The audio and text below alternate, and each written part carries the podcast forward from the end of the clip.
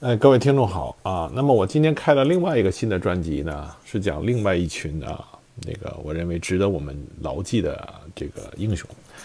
啊。这些人呢，他们来自于我们的宝岛啊，台湾啊，台湾。那么台湾呢啊，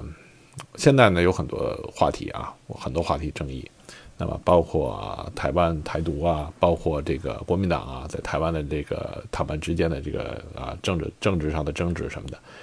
啊，但是我我们在这里呢，不是在讨论这个啊这个这些事情，我们在给大家讲的呢是台湾曾经有过的一群英雄。那么这些英雄们呢，当时呢是在台湾为了当时啊他们的他们心中的啊这个国家啊。还有包括他们的家乡，那么奋起啊反抗啊日本人，那么当时谱写了很多的这个英雄的这个赞歌。那么现在无论我们怎么在说台湾啊，尤其是我们大陆这边，无论怎么在说台湾，我们要记住一点，就是说啊，我们需要知道，我们需要知道啊台湾的这些英雄们啊，因为这些英雄们他们当时是在啊这个的祖国，他们的祖国啊，当时的大清朝。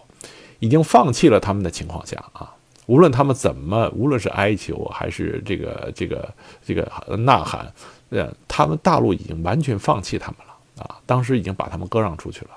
在这种情况下，在没有援军、没有这个没有大陆的这个支持的情况下，这一群人他们依然啊，这个奋不顾身的啊，去和日本人去抗争啊，用他们用他们的鲜血去去啊去抗击着这个日本人的占领。他们是值得我们去纪念和牢记的啊！我我觉得和东北抗联的这些将士们啊，还有这个台湾的这些啊抗日英雄们，他们都是一样的，就是在没有他们实际上啊，你们想，大家可以想一想，他们是没有退路的，没有退路的。在这种情况下，你你可能你你投降了，你你这个屈服了，你可能就可以生活的很好啊，你可以生活的很好。但是这些人没有没有选择这一步，他们就是。站起来啊，抗争，哪怕他们没有吃，没有弹药，什么都没有啊，拿两只手，他们也要去啊，做做做出这个抗争。所以这些人的精神是值得我们去啊牢记的。那么台湾呢？台湾的人实际上，台湾的人民在很长一段时间里面都是大陆有着很深的这个情结的。那么，呃，我很喜欢的一首歌啊，是当时台湾台湾当时这个在七十年代这个著名的一个曲作词作家李双泽写的，叫《少年中国》。那么当时他最刚开始的几句写的非常感人啊，他的词是这么写的：我们隔着啊迢遥的山河去看望祖国的土地，你用你的足迹，我用我游子的山乡愁啊。这两句这两句词写的非常的好啊。因为我们可以想象，台湾台湾的当时的这些啊人，他们啊没有办法回到啊大陆啊，没有办法回到大陆，他们只能遥望着啊这个祖国的土地啊。你用你的足迹，是你在大陆上，你可以用你的足迹，而我只能用游子的乡愁啊。那么这种这个这个诗呢，就是啊写出了这个台湾人当时对这个大陆的这种思念。那么我们回过头来说，当时的这个这个台湾啊，台湾当时的抗日。那么台湾呢，是在一八九五年啊被割让出去的，被割让出去了啊，割让给了台呃日本。那么我们之前在在另外一个专辑里，我们谈到啊，日本当时对台湾啊、东北，这都是他们已经垂涎很久的。那么对于日本人来说，拿到了朝鲜啊、东北和台湾，那么就完成了他的这个战略扩张啊。第一步最重要的一步，实际上，因为这三个地方拿下来以后，就能够给日本啊，它本土提供足够的资源支持和它的战略回旋。那么，所以在日本的在历来的日本的崛起啊，包括那个明朝的这个抗倭的时候，日本啊，丰臣秀丰臣秀吉的啊，这个当时的扩张，包括后来的这个明治维新以后日本扩张，他们都是以朝鲜啊、东北和台湾作为他的第一目标的第一目标。因为他知道，只有这三个地方拿到手啊，他才能够啊扩张起来，才能崛起成为一个强国。所以这个点上，我们大家要有一个清醒的认识啊。那么当时台湾的抗日运动呢，是发生大多发生在一八九五年到一九一五年啊，这个呃，这个大概是二十年间啊，这二十年间，也就是说，当日本占领台湾的前二十年，在台湾发生了轰轰烈烈的武装抗日运动。那么这个里边呢，又分为三个三个阶段啊，三个阶段。第一个阶段呢，是1895年五月到十月，为保卫台湾民主国的乙未战争。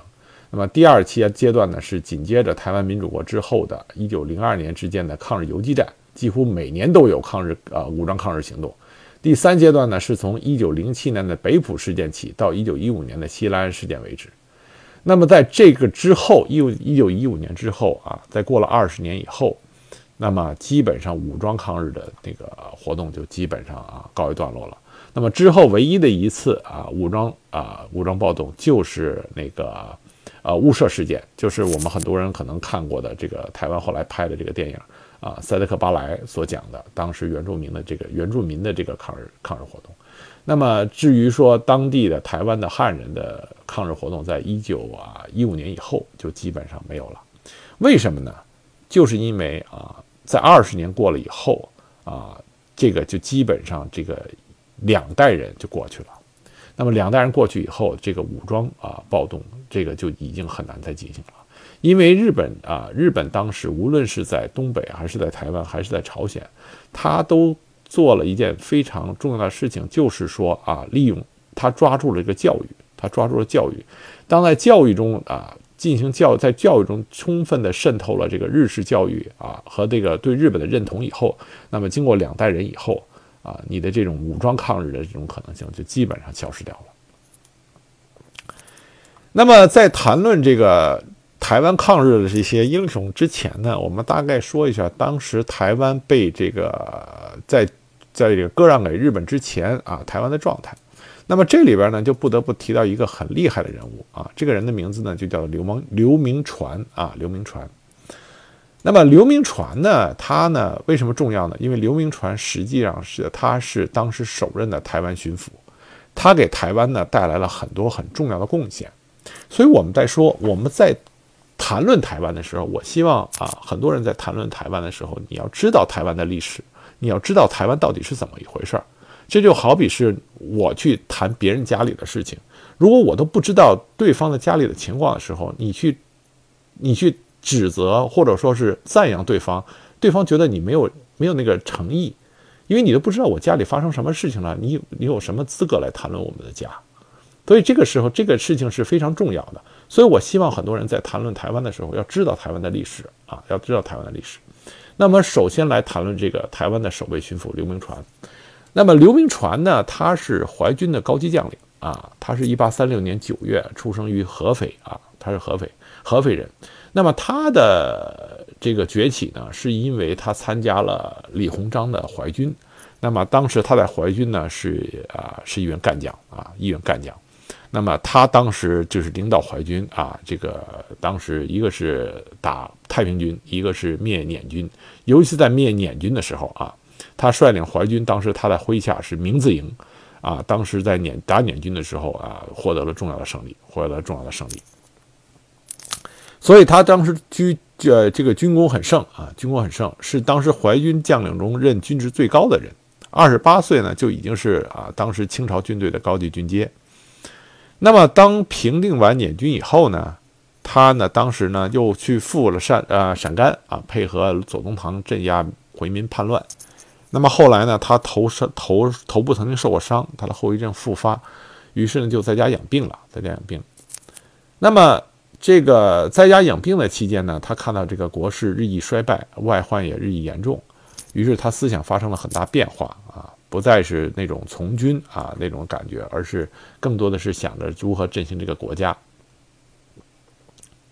那么当时呢，这个一八八四年六月啊，当时法国人呢把这个战火烧到了台湾海面，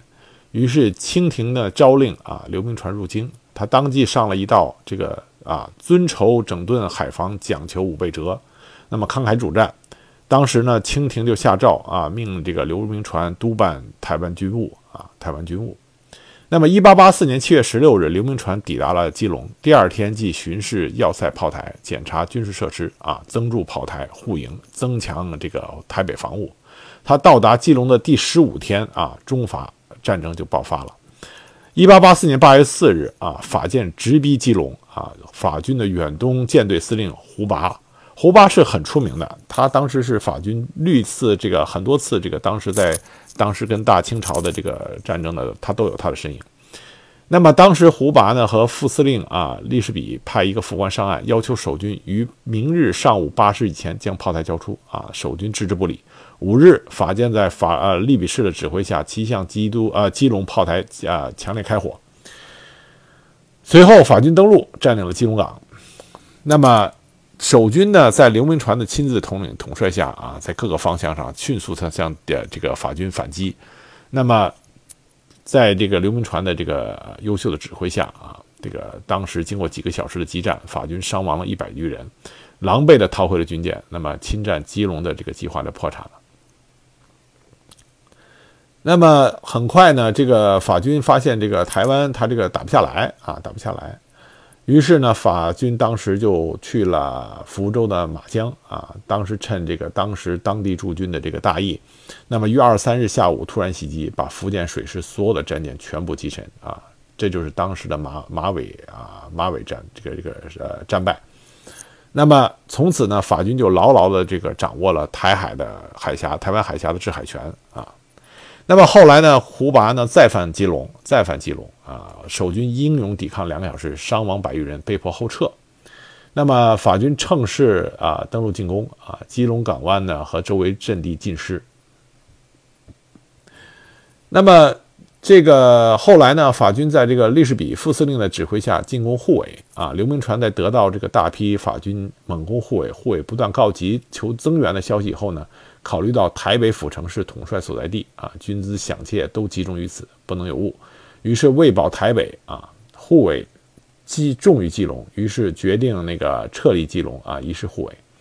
那么法军占领基隆以后呢，又向护卫发动进攻啊，又向护卫发动进攻。但是呢，这个这个过程中呢，这个就开始进入到台湾中部的这个丛林了。那么。法军呢不惯于陆战啊，不惯于陆战啊，失去了统一指挥，各自为战。这个时候，预先埋伏在各处的清军从北、东南三个方向啊奋起截杀，锐不可当。那么法法军呢溃不成军啊，最后只能又奔回海滩逃回舰上。那么刘铭传呢对这个法军当时的这个战战斗呢是非常成功的，因为毕竟他是经过这个战斗这个呃战争考验的，所以他的指挥非常成功。啊，非常成功。那么最后呢，中法呢签订了和和议啊，签订了和议。法军呢最终也没有没有那个占领到台湾，也没有占领到台湾。那么刘铭传后来呢，在一八八五年呢就被任命为首任的台湾巡抚啊。刘铭传在台湾任职期间呢，他修建铁路、开煤矿、创办电讯、改革邮政、发展航运事业、促进台湾贸易啊，发展教育事业。促进了台湾当时近代的工商业发展，所以后来清廷呢看他政绩有加，于是当时加了刘铭传啊兵部尚书衔啊，帮办海吧海军军务。那么一八九零年啊，刘铭传因通商口岸税务问题与外商交涉，以及那个基隆港煤矿啊招商承办问题，遭到了当时国内的这个呃这个大陆上的大陆的这个顽固派官僚的激烈反对。和清廷的严加训斥，于是他当时就是啊提出了辞呈。那么次年清廷就准许他辞职。那么刘刘铭传当时呢就离开了他经营了七年之久的台湾。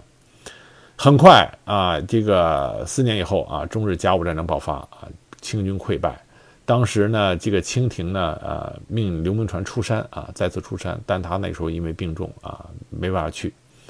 后来马关条约的签约消息传来，刘铭传得到得知他这个啊花了巨大精力的台湾被割让给日本啊，当时啊非常的郁闷，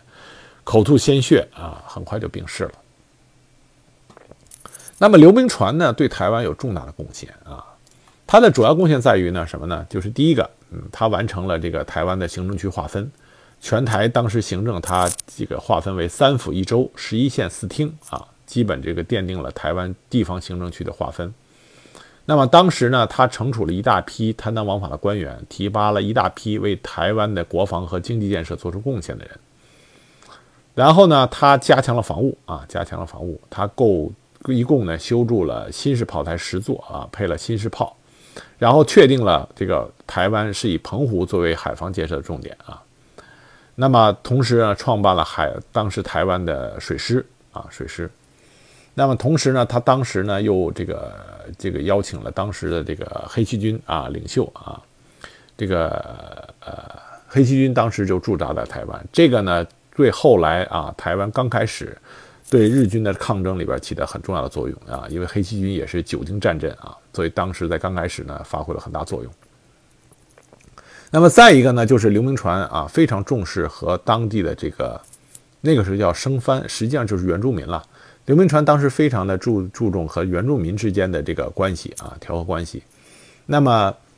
当时他呢，就是一边的派兵进驻啊，一边呢一边呢就是纷纷的和各各个这个原住民的头目进行了那个交流。那么当时的各个原住民的这个他们叫社啊，各个社啊。那么各社头目纷纷的就就是接受了那个安抚，到一八八六年五月啊，半岁之间就半年之间招抚了四百余社啊，剃发规划逾七万人啊。当时呢，刘铭传呢给奏折中写道：“这个民番皆朝皆朝廷赤子啊，朝廷理应一视同仁。”所以刘铭传当时对台湾的这个这些地方都做了非常大的贡献啊。那么在一八八六年呢，他设立了福垦总局啊，兼任福垦大臣。命令地方官府对于啊番民就是原住民交织耕耘啊使饶衣食，